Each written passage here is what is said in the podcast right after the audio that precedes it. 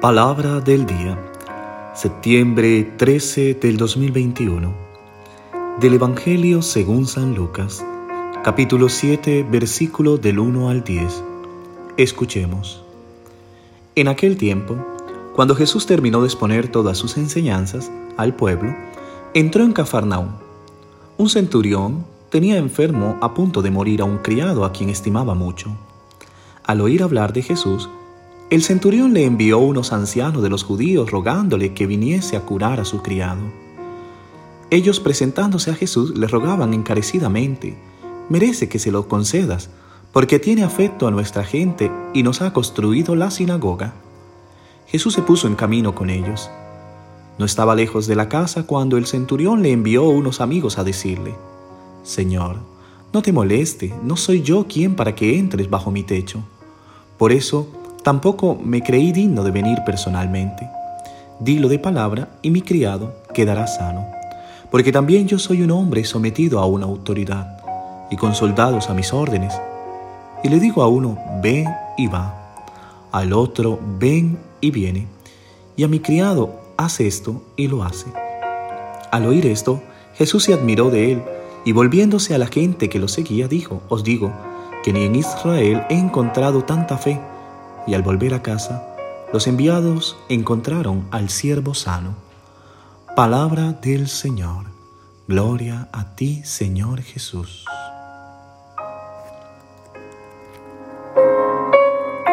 ¿Qué tal mis queridos hermanos y hermanas? Una vez más, iniciando eh, en esta meditación de la palabra del día.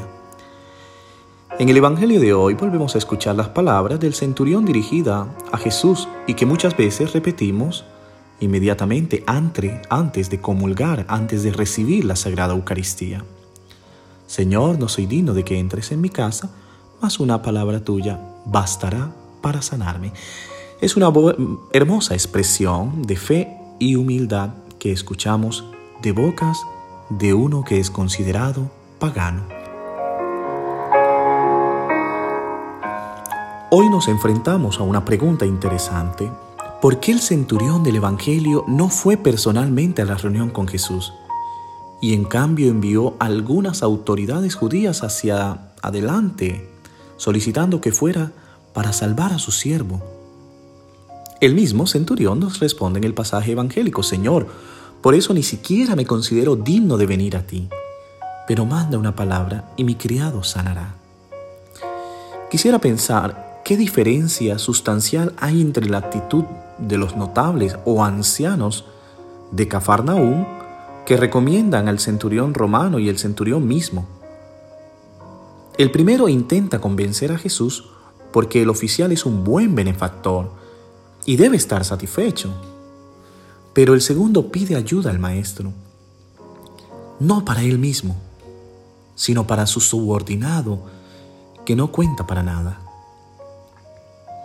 El primero puso el cálculo que fueron los ancianos. Este nos ha ayudado a edificar la sinagoga.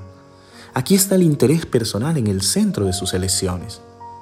En cambio, el segundo, un pagano, comprendió lo esencial del Evangelio, mostrando cómo la oración es ante todo un don de uno mismo a Dios para quienes nos rodean.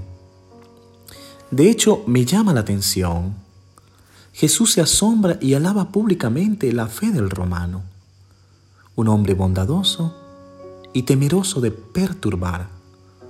Manifiesta una fe inquebrantable, la confianza de que pase lo que pase, su siervo será ciertamente sanado. Este hombre no pide nada para sí, está pidiendo para aquel que le sirve a él, que ante esta sociedad no es nadie, podríamos decir que es un esclavo un pagano pidiendo por otro que es un esclavo. Mas los otros piden solo por el interés.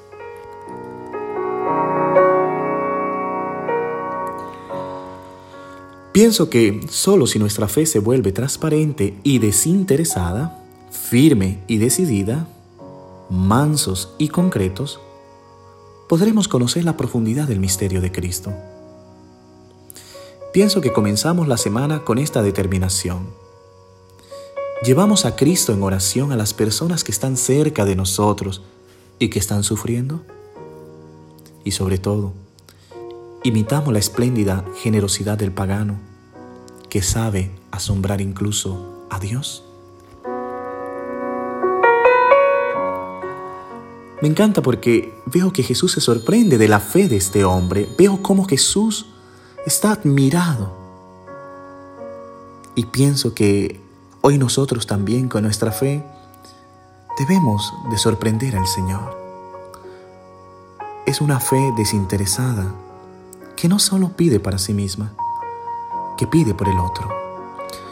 Hoy esta es la invitación, hermanos, a poder considerar en nuestra oración aquel que lo necesita, aquel que actúa en beneficio del otro y no de sí mismo. ¿Qué buscamos? cuando estamos cerca de Dios. Pidámosle a Dios hoy que con esta palabra que hemos escuchado nos ayude a hacer una oración más abierta al otro que es nuestro hermano, pero sobre todo a tener una fe y que cuando estemos en la Eucaristía podamos decir con toda alegría, Señor, no soy digno de que entres bajo mi techo, mas soy consciente que una palabra tuya podrá transformar mi vida y la de los demás. Que Dios te bendiga en el nombre del Padre, del Hijo y del Espíritu Santo. Amén. Feliz día.